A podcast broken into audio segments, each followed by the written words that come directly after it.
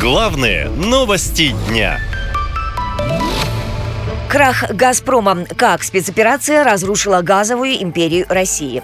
СВО фактически стала красной тряпкой для антироссийских санкций. Затем последовала остановка газового экспорта в Европу и потери «Газпромом» наиболее доходного европейского рынка. В итоге впервые за 25 лет газовый бизнес компании стал убыточным.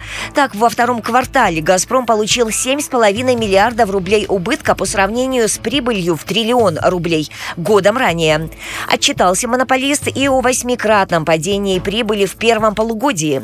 У «Газпрома» большие проблемы, и его положение будет ухудшаться, говорит эксперт энергорынка Вячеслав Гулич. «Газпром» сейчас находится в чрезвычайно сложной ситуации, связанной с тем, что он, по сути, утратил 85% европейского рынка, который был самый ликвидный, а с другой стороны не смог ничем этот рынок заместить. Действительно, «Газпром» имеет колоссальные э, потери финансовые. Конечно, такие потери восполнить невозможно ни на внутреннем рынке, ну не говоря уже там о, о других рынках.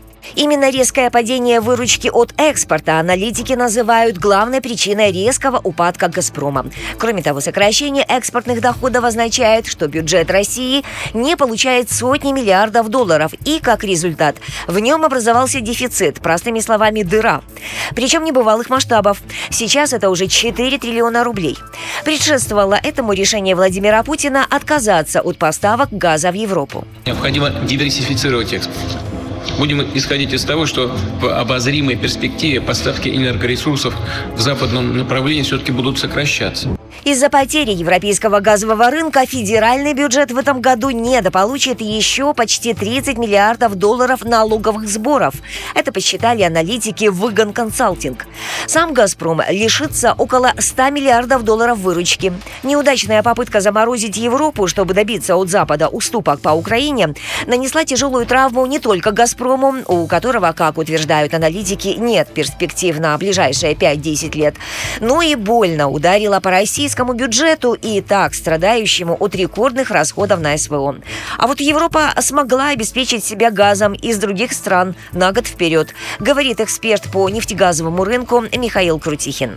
Путин говорил, это его были слова, наступит экономический коллапс в Европе, катастрофа, когда без российского газа вы, первое, замерзнетесь, а во-вторых, у вас остановится половина промышленности. Ничего этого не произошло. «Газпром» вот своими заявлениями, что скоро мы переориентируемся на Азию, это заявление адресовано только одному читателю, слушателю, то есть президенту Путину, который почему-то до сих пор уверен, что это можно сделать быстро и что китайцы скоро согласятся.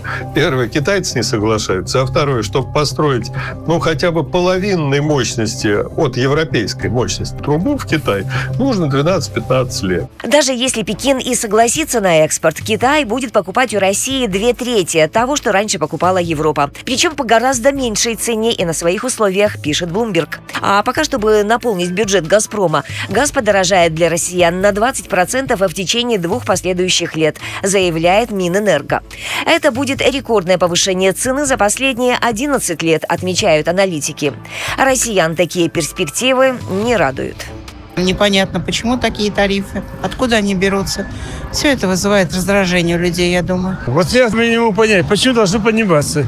Ну, наверное, потому что денег нет у государства.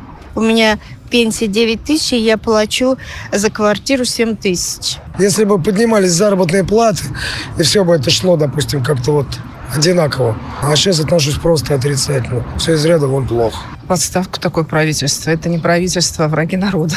Экономисты и раньше предупреждали о подорожании тарифов ЖКХ весной после выборов президента. Тогда же и рублю прогнозируют резкий обвал. Мол, власти с помощью непопулярных мер постараются найти дополнительные источники финансирования для спецоперации на Украине. А все еще надеясь на ее удачный исход. Наша лента. Веселим, сообщаем, удивляем.